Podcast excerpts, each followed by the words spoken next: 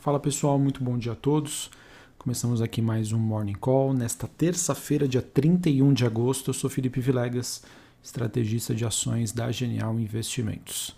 Bom, pessoal, é, olhando para o desempenho dos ativos hoje, é, temos um, os, os ativos globais que acabam mantendo o viés positivo com as bolsas asiáticas né, e também nos Estados Unidos ainda refletindo é, o Fed com uma postura mais dovish da semana passada. A exceção fica por conta das bolsas europeias, no caso de Londres, que recua meio por cento, Paris na França também caindo 0,15, que acabam destoando desse movimento mais positivo. Porém, no geral, a gente acaba aí tendo um dia positivo para bolsas asiáticas, futuros norte-americanos, VIX subindo 1%, mais de 1%, mas ainda numa região bem tranquila, 16,39 pontos.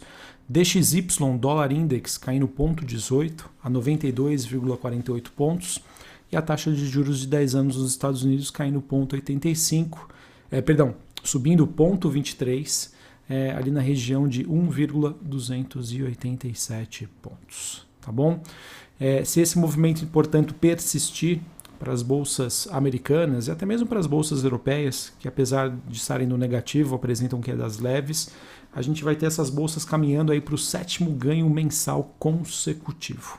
Tá? Realmente é, o, é um desempenho aí bastante surpreendente. Em relação às commodities, a gente tem um dia de queda para o petróleo, esse sim caindo 0,85, ali na região dos 68 dólares o barril, contrato negociado em Nova York é, mercado que estaria avaliando as perspectivas sobre uma possível produção adicional da OPEP+, que seria é, divulgada nesta semana. Metais industriais na Bolsa de Londres acabam tendo um dia positivo, cobre subindo 0,41, o níquel subindo 2,6%, é, porém o minério de ferro acabou caindo. O contrato negociado nas, nas bolsas de futuros lá na China, em Dailan, teve uma queda de 5%, após a divulgação do PMI da China, que veio abaixo do esperado. O PMI industrial oficial, que saiu de 50,4 pontos no mês de julho para 50,1 pontos no mês de agosto, e esse número aí ficou um pouco abaixo das expectativas do mercado, que mostravam que tinha uma expectativa de que esse indicador viesse a 50,2 pontos. É, o PMI é um indicador de atividade econômica e no caso ele, quando o indicador ele vem acima dos 50 pontos, ele indica uma expansão. Quando ele vem abaixo dos 50 pontos, ele indica uh, uma, não digo uma recessão, né, mas uma desaceleração das atividades. É, e desde né, de que a China vem sendo impactada aí pela variante Delta, pela retirada de estímulos no começo do ano, houve uma forte desaceleração desses, desses indicadores de atividade. É, isso acaba, de certa maneira, né, contribuindo também para um processo de acomodação das commodities e, obviamente, uma expectativa não tão positiva sobre as empresas que, é, que tem uma, teriam uma correlação mais forte com o mercado chinês. Pessoal, algumas questões sobre a China que eu acho que seriam importantes da gente comentar. Como eu já disse, né, a China vem de um processo de desaceleração, né, e os indicadores macroeconômicos já mostram, já sinalizam isso para a gente. É, então, dentro dessa desaceleração, nós temos também uma China mais intervencionista, atuando em diversos setores privados, e também é, com o mercado de crédito por lá apresentando sinais de instabilidade. Então, na, na minha opinião, do, dois cenários podem acontecer daqui para frente, tá? e que aos poucos eu vejo que o mercado poderia precificar isso. Um cenário bem positivo é com a China novamente entrando é, numa rodada de estímulos maior, frente à retirada que foi feita no começo do ano, e isso poderia ser positivo né, para as empresas correlacionadas, para as commodities. Por outro lado, né, essa situação mais frágil envolvendo aí o mercado de crédito por lá, principalmente envolvendo dentro do setor de construção civil, pode provocar aí um, movimento de maior volatilidade ainda. Então, é, é aquilo, né? A gente nunca é, pode ter 100% de certeza sobre é, o cenário, né? Envolvendo é, países, ações, enfim.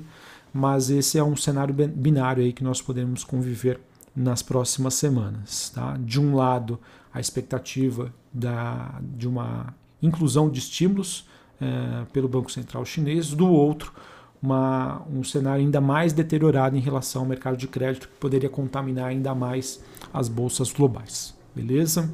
É, em relação ao Brasil, a gente tem hoje, né, por conta de ser o último dia do mês, a definição aí sobre a PETAX, né, que seria do dólar, que isso pode trazer um pouquinho de, de, de volatilidade e o mercado é talvez um pouco mais errático em relação aos fatores externos e internos. É, o movimento que nós tivemos recentemente é de que fundos, né, multimercado principalmente, estariam montando uma posição de hedge é, frente à volatilidade do cenário é, local, principalmente. É, e assim a gente segue em um ambiente mais desafiador, sem que haja uma clareza né, dos próximos passos em relação às reformas né, políticas e também à agenda econômica. Né? A gente tem aí também a questão da crise hídrica, que acaba contribuindo para que a conta de luz suba ainda mais, e também sobre os rumores em torno do auxílio emergencial. Lembrando que hoje também, né, último dia do mês de agosto, é, é o prazo final para que o governo envie né, o seu orçamento para 2022, em meio a todas as indefinições ainda sobre precatórios, novo Bolsa Família e que alimenta então pressões pela extinção do auxílio emergencial. E como eu já disse anteriormente, crise hídrica também segue no foco em meio às expectativas aí de uma alta eh, da bandeira energética, eh, mas segundo uma reportagem do Globo, novas projeções indicariam que não haverá escassez de eletricidade, o que de certa maneira poderia então contribuir para amenizar o sentimento é, de impacto na economia brasileira. Tá? Pessoal, apesar desses temas aí bastante polêmicos e de impacto, é, no geral a gente tem poucas novidades. Tá? O ambiente negativo ainda prevalece e acredito, né, na minha opinião, que boa parte desse sentimento negativo e desses fatores negativos já estariam precificados na Bolsa Brasileira. Tá? É, dado a forte descorrelação que a gente convive desde o mês de junho, é, quando foi, foi entregue né, a primeira, uma das primeiras propostas aí da segunda fase da reforma tributária, é, a Bolsa Brasileira se descorrelacionando bastante do mundo externo. Beleza? Então vamos acompanhar. O movimento ainda é negativo, mas os fatores, né, as causas que nós temos envolvendo é, este evento mais negativo e essa percepção maior de risco continuam as mesmas. Uh, em relação ao noticiário corporativo, uh, nós tivemos a AgroGalaxy, uma empresa que recém chegou à Bolsa Brasileira, ela que teria fechado uma parceria operacional com a Alper para distribuição exclusiva de produtos de seguro. A, Alpa, a Alper é a antiga BR Insurance, tá? então as duas uh, empresas anunciaram uma parceria.